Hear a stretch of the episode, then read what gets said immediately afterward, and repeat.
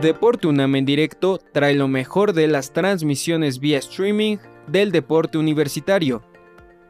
A continuación, escucharemos un fragmento del programa Las Ciencias del Deporte, donde Marco Zaragoza, doctor en Ciencias Bioquímicas y ultramaratonista de la UNAM, nos habla sobre cómo se puede aplicar la física biomédica en el deporte y sobre algunos de los parámetros fisiológicos que nos permiten realizar una rutina de ejercicio acorde a nuestro cuerpo.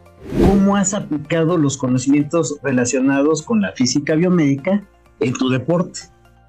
Pues básicamente porque en física biomédica pues se ven, eh, bueno, como al ser una, un área totalmente interdisciplinaria, pues eh, hay que tener conocimientos sólidos de bioquímica, fisiología, biología celular, Dentro del ejercicio físico aplicado ya al deporte, básicamente hay que conocer cómo funciona el cuerpo humano bajo diferentes situaciones, ¿no?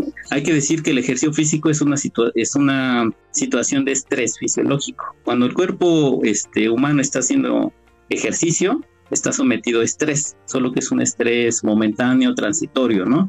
Y hay que saber qué ocurre con el cuerpo humano a nivel fisiológico y bioquímico, metabólico, en esa situación de estrés, ¿no? Entonces, esta situación de estrés está íntimamente relacionado con el nivel de intensidad al que el deportista está haciendo ejercicio físico, ¿no? No es lo mismo hacer ejercicio físico a baja intensidad, eh, mediana intensidad o alta intensidad. Los panoramas metabólicos cambian totalmente. Entonces hay un modelo que pues yo les recomiendo que por ahí lo repasen a los que me estén escuchando, que es el modelo trifásico de Skinner, que nos ayuda a entender cómo cambia el panorama metabólico y fisiológico de acuerdo a las diferentes intensidades del ejercicio físico, ¿no? Entonces, entender este modelo, pues básicamente es entender bioquímica básica, biología celular y fisiología, ¿no? Bioquímica, fisiología y biología celular. Para mí esas son las tres áreas eh, más importantes para poder entender bien a bien lo que pasa en el ejercicio físico. Después, ya para hacer, como lo comentaste por ahí, algún modelo matemático para predecir cierta, cierta situación, pues ya, ya podemos aplicar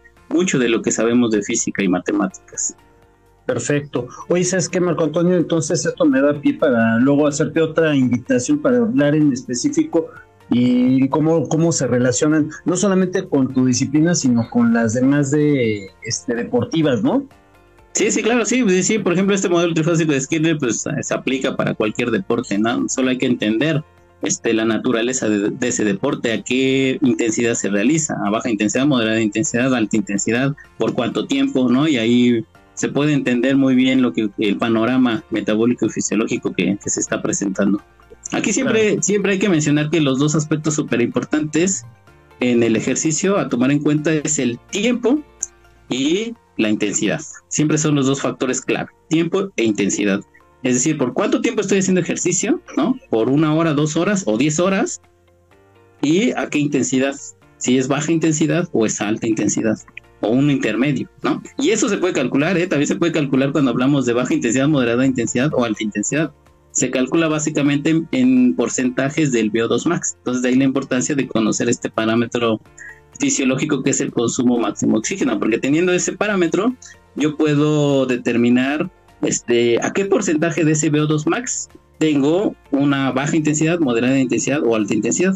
Y básicamente eso se puede entender por la presencia de dos umbrales, el umbral aeróbico y el umbral anaeróbico. En este modelo trifásico de Skinner se pueden ubicar estos dos umbrales.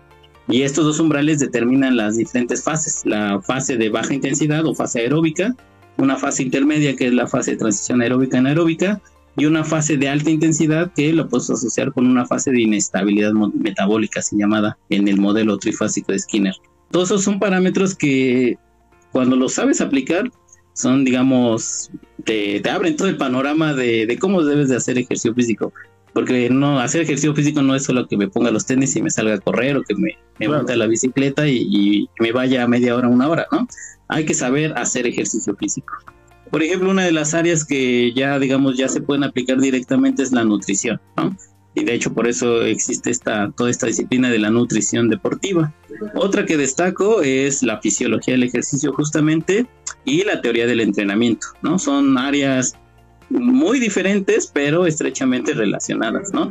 Ahora todo esto de la teoría del entrenamiento está creciendo a tal grado que ya hay muchísima literatura al respecto hay incluso modas de cómo entrenar, hay corrientes de cómo entrenar, ¿no? Algunas tendrán éxito, otras no.